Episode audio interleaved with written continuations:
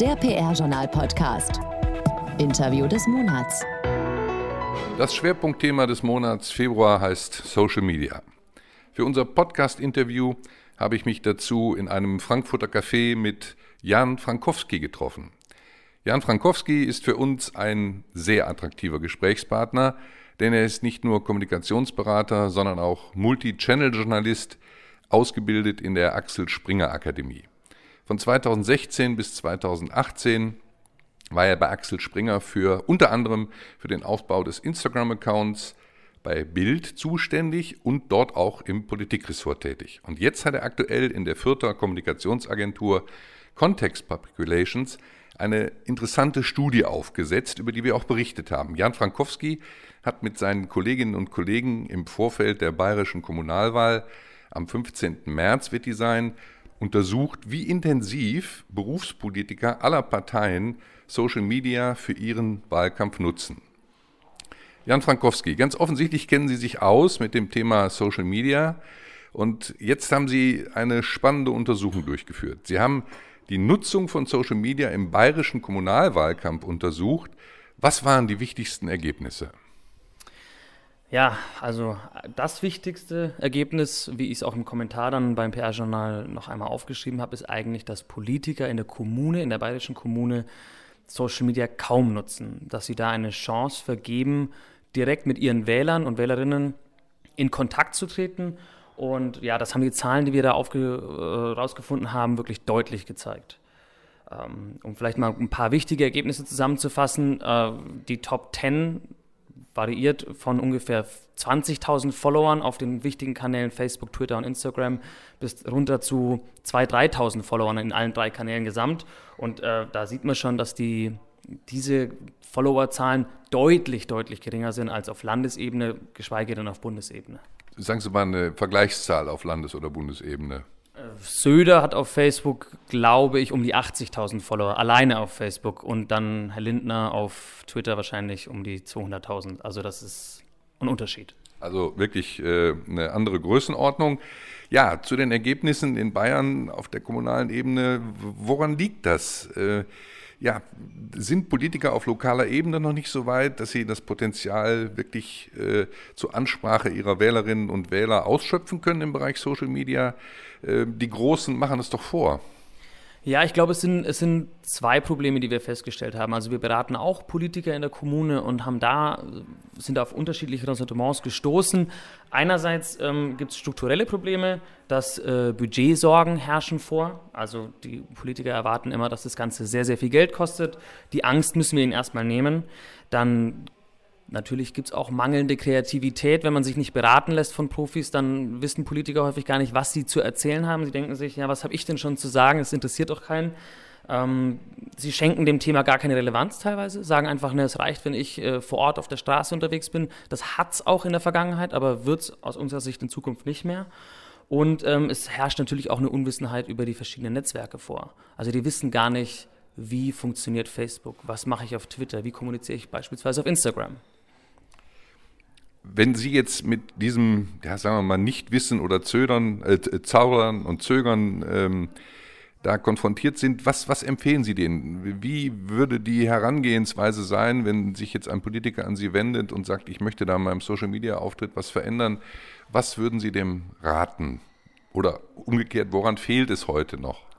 Also wir würden ihm auf jeden Fall raten, mal einen genauen Blick gemeinsam mit Profis äh, auf die verschiedenen Kanäle zu werfen, wo er sein sollte, wo er sein muss, aus seiner Sicht, aus, der, aus unserer Sicht in dem, in dem Fall, ähm, wo die Follower überhaupt sind, weil ich glaube, das ist auch relativ wichtig zu wissen. Twitter beispielsweise funktioniert in der Politik wunderbar, wenn man viel zu sagen hat, wenn man eine große Strahlkraft hat, siehe Trump. In der großen Politik. Richtig, in der großen Politik, siehe Trump und Co. In der kleinen Politik ist es aber schwierig, auf Twitter aktiv zu werden, wenn, wenn ich beispielsweise Nachrichten an Journalisten senden will, aber die Journalisten in der Kommune, beispielsweise äh, die Chefredakteure der Lokalzeitung, selbst gar nicht auf Twitter sind. Dann fragt der Politiker zu Recht, warum soll ich denn dann auf Twitter sein? Aber dann lohnt sich immer noch ein Blick auf die anderen Kanäle und dann eine Plattformstrategie zu erarbeiten. Das ist ein ganz, ganz wichtiges Wort aus unserer Sicht. Jede Plattform muss einzeln mit einer Strategie bespielt werden. Und das haben Sie sich jetzt in Fürth und Umgebung in, bei der bayerischen Kommunalwahl zur Aufgabe gemacht. Ähm, was sind so Ihre, ja, eigentlich so die größten Hürden, die Sie überwinden müssen? Oder was hat Ihre Studie eben an, an besonders eklatanten Erkenntnissen erbracht? Wenn Sie das nochmal kurz zusammenfassen, bevor wir den Rahmen gleich was größer ziehen. Also ähm, aufgefallen ist, dass viele Politiker auf Facebook aktiv sind. Manche haben wirklich schon Fanseiten, andere nutzen noch private Seiten, was ich persönlich schade finde, weil die, die ähm, Möglichkeiten, die man damit hat, deutlich geringer sind und es nicht für eine Professionalisierung spricht. Man muss aber auch sagen, Instagram zieht nach. Also die Politiker haben für sich erkannt, dass sie da, dass sie genug Bilder haben, wo sie unterwegs sind, wo sie zeigen können, ich bin vor Ort, ich bin da beim Bürger. Ähm, von daher, da lohnt sich Instagram äh, einwandfrei. Manche machen es mehr und manche machen, machen es weniger gut, das muss man auch dazu sagen, aber sie tun es zumindest.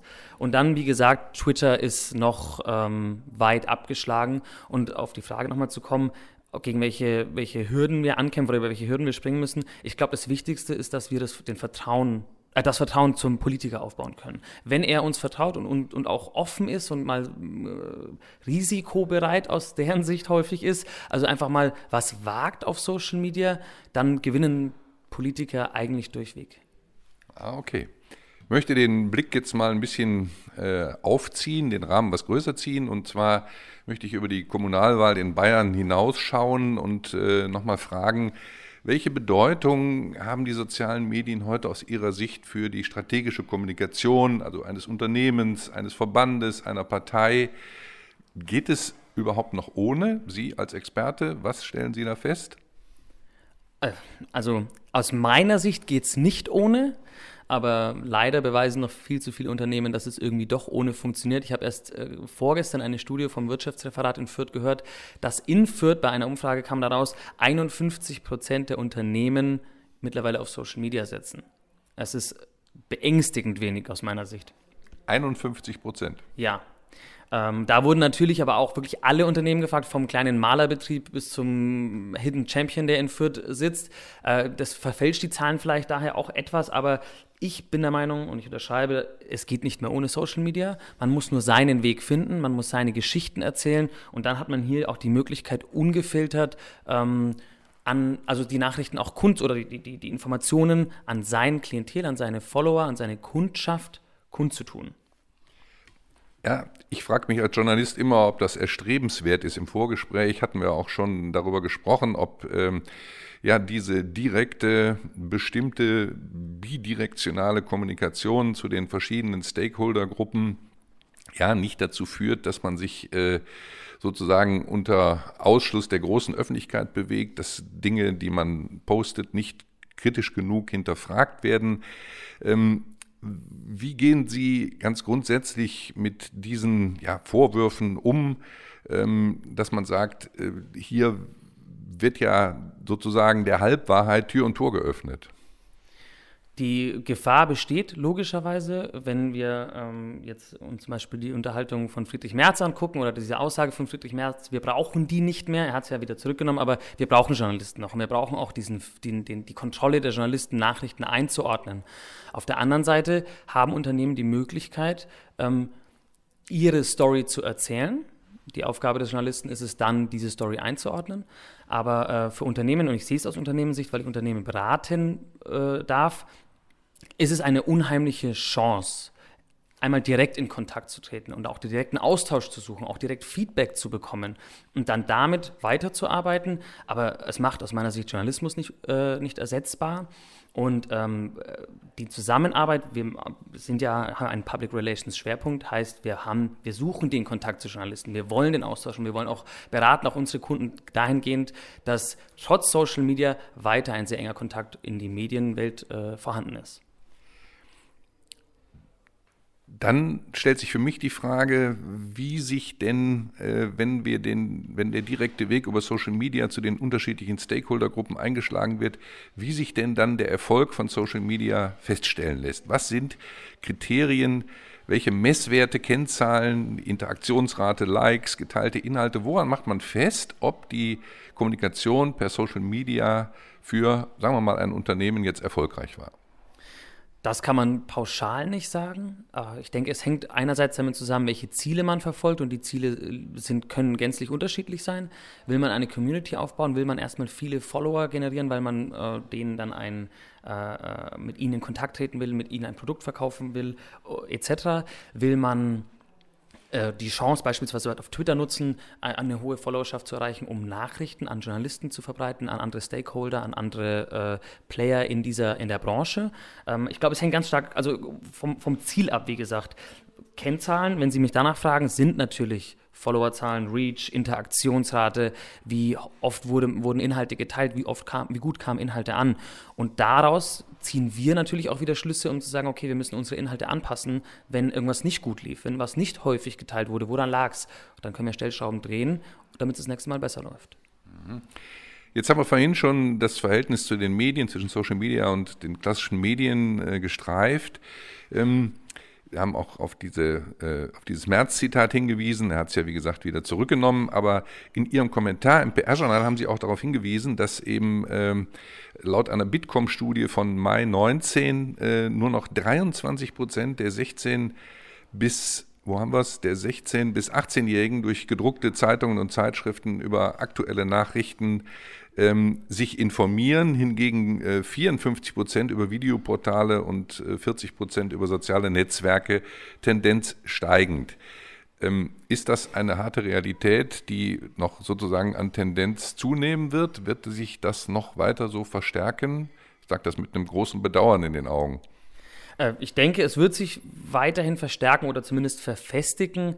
Ähm, was aber nicht dafür spricht, und wie gesagt, ich bin auch Journalist äh, oder beziehungsweise war Journalist, ähm, das wird nichts daran ändern, dass, die, dass, die, dass der Journalismus relevant bleibt. Er hat, muss sich nur verändern, er muss sich anpassen und er muss eben auch auf den sozialen Kanälen stattfinden. Weil, wie gesagt, die, die 18-Jährigen interessieren sich nicht mehr unbedingt für gedruckte Zeitungen und Zeitschriften, aber vielleicht für digitale Angebote und vielleicht für Angebote, die in ihrem Facebook-Stream, auf ihrem Instagram-Account reingespült werden. Und ich glaube, das ist etwas, was für die, für die Medienwelt ein Riesenpotenzial birgt. Das hatten Sie ja zuletzt auch im PR-Journal einmal aufgeschrieben, dass diese Filterblasen, ich kriege nur noch das mit, was ich lesen will und der Algorithmus ist ganz böse. Das stimmt ja so per se nicht. Durch Shareable Content beispielsweise, den ja Medien auch versuchen zu generieren, teilt einer meiner Bekannten irgendein Medium, was ich gar nicht kenne. Plötzlich ist es in meinem Stream und ich schaue es mir an. Also das hat sehr großes Potenzial weiterhin. Äh, Sie spielen an auf eine Untersuchung von Forschern aus Mainz, Hohenheim, der Universität Hohenheim und Köln, die gesagt haben, dass eben entgegen bisheriger Annahmen äh, die vielfältige Nutzung von Social Media nicht nur zur Bildung von Filterblasen und Echokammern führt, sondern im Gegenteil auch dazu führt, dass Nachrichtenportale viel eher angesteuert werden. Ähm, heißt das also, dass Social Media letztendlich die Medien stützen? Äh, stützen können, wenn sich die Medien darauf einstellen. Also ich äh, erinnere mich zurück an meine Zeit bei, bei Bild. Das Social Media Ressort war dort sehr stark aufgebaut, aufgestellt und hat wirklich alles versucht, um auch auf Facebook sehr präsent zu sein. In, der Instagram-Account, an dem ich auch äh, beteiligt sein durfte, ist nur ein Baustein dessen. Mittlerweile sind dort, ich glaube, über 400.000 Follower äh, die mit der, die teilweise jünger oder wahrscheinlich jünger sind als der klassische Bild-Zeitungsleser, der gedruckte Zeitungsleser. Ähm, und die werden jetzt schon mit der Marke Bild konfrontiert. Und genauso machen es alle anderen Medien auch übrigens. Und äh, dort wird schon eine Community geschaffen, die mit den Nachrichten dieses jeweiligen Mediums was anfangen kann, dass sich damit auseinandersetzen will und äh, auch künftig dann zu den Lesern gehören wird. Ja, danke für diese Einschätzung. Durchaus ja ähm, mit einer, wie ich finde, ermutigenden Tendenz. Deshalb die Schlussfrage jetzt, die grundsätzliche Einschätzung von Ihnen als Experten. Wird sich die konstruktive Nutzung der Social Media durchsetzen oder wird die künstliche Aufgeregtheit sich immer weiter verstärken, so dass Social Media mit den verschiedenen Shitstorms, die wir kennen, immer unkalkulierbarer werden? Was meinen Sie? Beides. Die Antwort ist schwierig äh, pauschal zu beantworten. Also es wird sich die helle und die dunkle Seite des Social Media weiterentwickeln. Die ähm, Unternehmen sind, sind nicht davor gefeit, in einen Shitstorm zu geraten. Ähm, ich glaube, was wichtig ist, ist damit lernen umzugehen. Also und da, dass das auch nicht die Entwicklung hin zur Social Media Tätigkeit behindern darf, diese Angst davor, auch in, in härteres Fahrwasser zu geraten, sondern ähm, dass man das als Potenzial sieht, in guten Zeiten wie in schlechten Zeiten, also auch dann, wenn es mal, mal Ärger geben sollte. Und ähm, aus meiner Sicht geht es nicht mehr ohne. Das müssen die Unternehmen verstehen. Und nur dann haben sie auch, äh, wenn sie sich damit auseinandergesetzt haben, ihre Plattformstrategie erarbeitet haben, haben sie auch eine Chance für die Zukunft dort zu glänzen. Herr Frankowski, vielen Dank für diese Einschätzungen, für die interessante Studie, die wir unseren Lesern ja nahegebracht haben, Ihre Einschätzung per Kommentar und auch, dass Sie sich für diesen Podcast zur Verfügung gestellt haben. Vielen Dank, alles Gute. Danke für die Einladung. Alles Wissenswerte aus der PR- und Kommunikationsbranche und mehr Jobs gibt's zum Nachlesen auf pr-journal.de. Produziert wurde dieser Podcast in Zusammenarbeit mit All Media Channels, den Audioexperten für Radio, PR und Podcasts.